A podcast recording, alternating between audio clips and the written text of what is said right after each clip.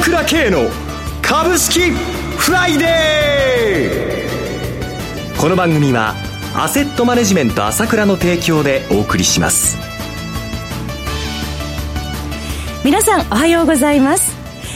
朝倉慶の株式フライデー。今日も株式投資をする上で重要となる注目ポイントを取り上げてまいります。パーソナリティは、アセットマネジメント朝倉代表取締役経済アナリストの朝倉慶さんです。朝倉さん、おはようございます。おはようございます。よろしくお願いいたします。ますえさて、今週1週間マーケットどのようにご覧になってらっしゃいましたでしょうか？そうですね。まあ、さすがにね。はい。北朝鮮の水爆実験は、まあ、ショックということでね。日曜日にあったんですよね。ねこれまあ、前半ね、まあ緩んだ、今もちょっと緩み気味ですけども、まあこれはしょうがないでしょうね。えー、これはまあ、やはり日本全体がかなりのあのことはショックだ。今までと違ってショックだったと思うんですよね。はい、えー、これは影響が出たというのはやむを得ないし、一時的に買いが引っ込んだということはやむを得ないでしょうね。そして日経平均方向感ない動きとなりました。そうですね。はいただ昨日ね、200日同平均線のところで同じ値段になったっていうのが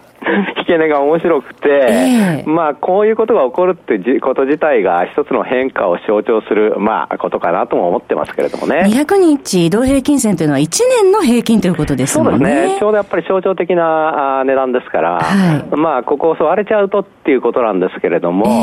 ーまあ、一時的にはそれもあったわけですけれども、はい、しかしながら、一応こう、債務上限の問題はね、アメリカのね、これももう、実質片付片付いたということになったわけですよね。はい、えー、考えてみますと、この9月相場、非常にね、こう、まあ、警戒してたっていうのは、やっぱり債務上限の問題がどうなるのか、もうとてもじゃないけど、もうこの今のトランプ政権じゃ、この混乱なしにこの問題が収まることはないんだというふうに市場関係者は思ってたわけですよね。はい、ゴールドマン・サックスだってこの政府閉鎖の確率が、政府機関閉鎖の確率が5割というふうに弾いていたわけですから、はい、それは私も先週の放送で言いましたけども、今回のまあハリケーンでね、少しこう変わってきたということで、まあこれ、なんとしてもすぐに復興やらなきゃならないという中で、うん、予算が通りやすくなってきたという環境のことを話してましたけども、まあそれが現実にそういうふうになって、この問題が片付いたと。いうことはものすごく相場にとっては大きなことなんですね。懸念材料ひとまず解決ということですね。そうです。はい。えー、まあ北朝鮮の問題っていうのはまだ9日ということがありますので、片付か、はい、まだ片付いていないわけですけれども、えー、まあ9月の覆っていた一つの問題が片付いたと、もう一つこれからどうなるかということですよね。はい、この後じっくり伺っていきたいと思いますが、はい、ところで、朝倉さん、有料の朝倉経済セミナー、いよいよ明日開催ですね。そうですね。やっぱりセミナーの前っていうのはね、まあ、きあの、気合が入っちゃいますよね。9月は鬼門ということですからね、これが実際どうなるのかということと、やっぱりマクロのあの視点で話したいですよね、この経済ね。参加される方、とても楽しみにしてらっしゃると思いますが、具体的に明日取り上げるテーマ、教えていただけますか？やっぱりこの北朝鮮の問題を取り上げないわけにはいかないですよね。これの今後の動向、それからまあ中国、ロシアの思惑も含めてですね、どうなっていくのかということはですね、じっくり詳細に深く掘り下げてですね、話したいと思いますよね。はい、それからまあ、一応やはりこの FRB の方もちょっと混乱してるので、まあ人事がね、うんぬんというこの混乱してますので、その辺のことも含めて、まあただアメリカ経済強いので、はい、ただ一方でアマゾンの力が強くていろんなことが、まあ、トイタラスが潰れちゃうとかいろんなことがあるんですけども、はい、この辺のこともアメリカ経済を覆うものも話してみたいですし、それから金利が上がりませんよね。そうですね。これがまあ世界的な傾向で、えー、まあ、ヨーロッパでも上がらない、アメリカでも上がらないということなんですけども、インフレ率が上がらないと、この根本的な問題。それからまあ、イスラエルに行くわけですけど、このイスラエルの技術の凄さ、その他っていうのもやっぱりまた話したいですね。そのあたりも伺えるんですね。そうですね。はい、あと、朝倉社長、長谷川さんの書籍第2弾、好評だそうですね。もう、また引っ張りだこになっちゃって2弾もだいぶ売れてますからね。えー、まあ私も近くにいるわけで、いるわけですけど、毎日いい銘柄見つけてくるんですよ。えー、ここでは言いませんけど、今日はこれ、今日はこれって感じでね、どんどんまたそれが上がるわけだ。えー、だから今回ね、やっぱり長谷川の銘柄、このリアルタイムで聞けるわけですから、はい、ぜひやっぱりね、運んでいただきたいですね。役に立つと思いますよ。今ならまだ若干お席があるそうです。朝倉経済セミナー、明日9月9日土曜日、午後1時30分スタートです。お申し込みは ASK1 のホームページのトッププのページの上にあります、朝倉セミナーの文字をクリックしてください。お申し込みフォームがありますので、そちらからお申し込みください。または、株式会社 ASK1 のフリーダイヤル、0120-222-464、0120-222-464までお電話ください。それでは CM を挟んで朝倉さんに詳しくお話を伺います。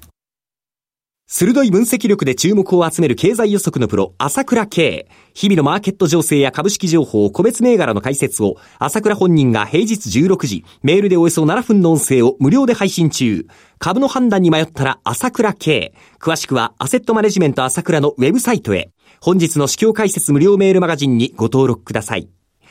アセットマネジメント朝倉は、証券取引、金銭有価証券の予託、貸付行為は行っておりません。また、情報提供する金融商品のお取引では、相場変動などにより損失を生じる恐れがあります。取引説明書、契約締結前交付書面などを十分にお読みいただき、ご理解の上お取引ください。金融商品仲介業者登録、関東財務局長金中第605号。さて、それではここからは朝倉さんにそのマーケットの現状、中身を伺っていきたいと思いますけれども、この今週1週間を通して、まず新興市場の動きから伺ってもよろしいでしょうか？そうですね。はいまあ、やっぱりこの北朝鮮のことのショックが大きかったということで、えーやっぱりね、あの、500発から600発、その、まあ、中距離弾道弾あって、日本は標的になってるわけですからね。ちょっと新たなステージに入ってきた残念ながら、こう、政奪権を、まあ、あんな国に握られちゃってっていうことで、本当に日本人全部面白くないと思うんですけれども、これが現実ということで、やっぱりショックだった。ったと思うんですね。はい、これでやっぱりこの、そのショックで買いの手が引っ込んだっていうのはしょうがないと思うんですよね。はい、週初めにですね。それがまあ極端に出たのが特にマザーズだったわけですけれども。一時1000ポイント割れる場面もありました。そうですね。1000ポイント割れで4%以上下げましたので、はい、で、この時やっぱりかなりお衣装が出たということなんですね。えー、で、ちょうど昨年トランプさんが当選した時に、はい、まあ、急落して、あの時もお衣装がかなり出たんですけども。11月9日ですね。そうなんです。それ以来のお衣装が出たということで、はい、やっぱりかなり売られたということになりましたけども、まあ、そのお衣装出て、投げられて、えー、若干すっきりしたという感じで、まだ完全には終わってないと思うんですけれども、えー、その後のやはり、この非常にジャスタックの戻り、小型株の戻りはいいですよね。そうですね、強いですね。えー、で、まあ、あ今日の日経新聞なんか見てもですね、はい、やっぱりこの、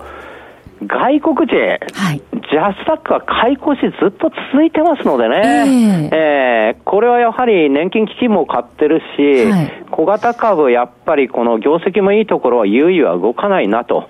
いうふうに見ていいと思いますよね。悪くありませんよね。あと外国人投資家は、あの、先物も買い越しに転じてきてるようですね。あのー売り越し幅はまずずっと減ってきているわけですね。はい、で、先ほども買い越しに転じていますので、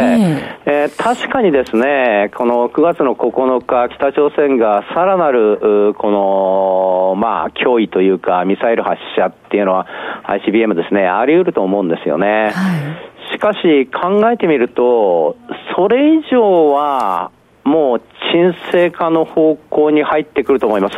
現実にトランプさん自体がですね、その、かなりトーンが落ちてきてますよね、軍事行動に対するトーンっていうのはですね。はい。で、まあ、プーチンさんも言ってますけれども、まあ、この、アメリカ政府自体が、その、事態の沈静化を望んでいるということをプーチンさんも発言していますけれども、は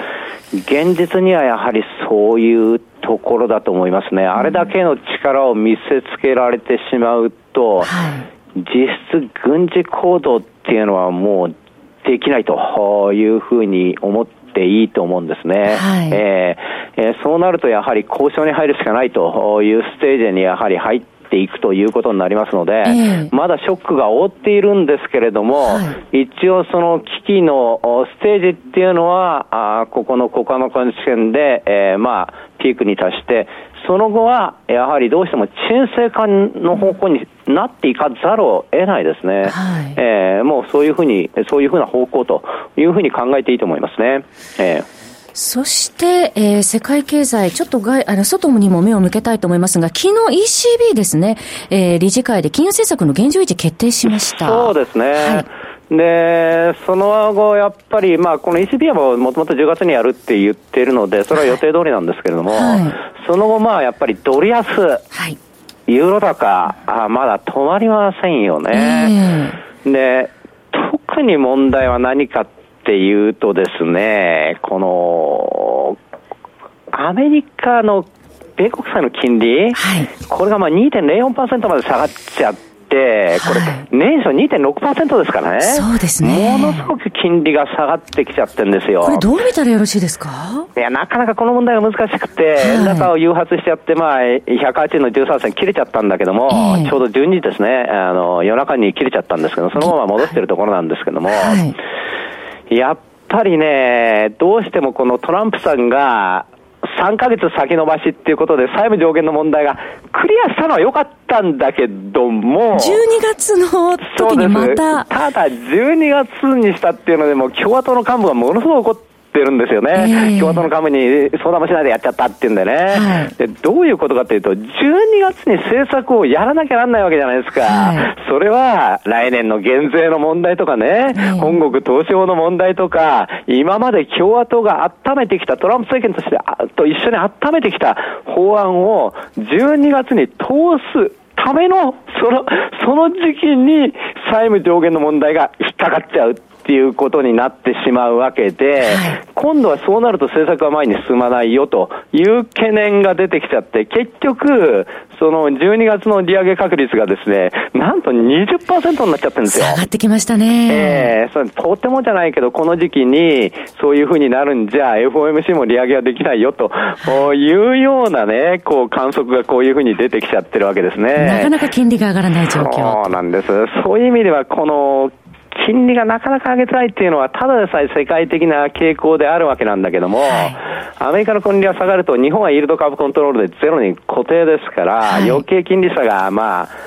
縮まってしまうということで、まあ、円高傾向ということが昨日の夜来ちゃったわけですけど、やっぱりこの辺がどうしてもネックで、為替のネックがありますので、主力株はいじくりづらい。そうなると、やはり結局前の流れに戻って、中古型株がいいですよって、主力株はなかなか為替の問題もあって動きづらいですねと、こういう状態が続くというふうに見ていいんじゃないでしょうかね。はい。そろそろ番組もお時間が迫ってまいりました。お話は、アセットマネジメント朝倉代表取締役経済アナリストの朝倉圭さんでした。私、朝倉慶が代表を務めます、アセットマネジメント朝倉では、SBI 証券、楽天証券、証券ジャパン、ウェルス並みの口座開設業務を行っています。私のホームページから口座開設をしていただくと、週2回無料で銘柄情報を提供するサービスがあります。ぜひご利用ください。それでは今日は週末金曜日、頑張っていきましょうこの番組は、アセットマネジメント朝倉の提供でお送りしました。最終的な投資判断は皆様ご自身でなさってください。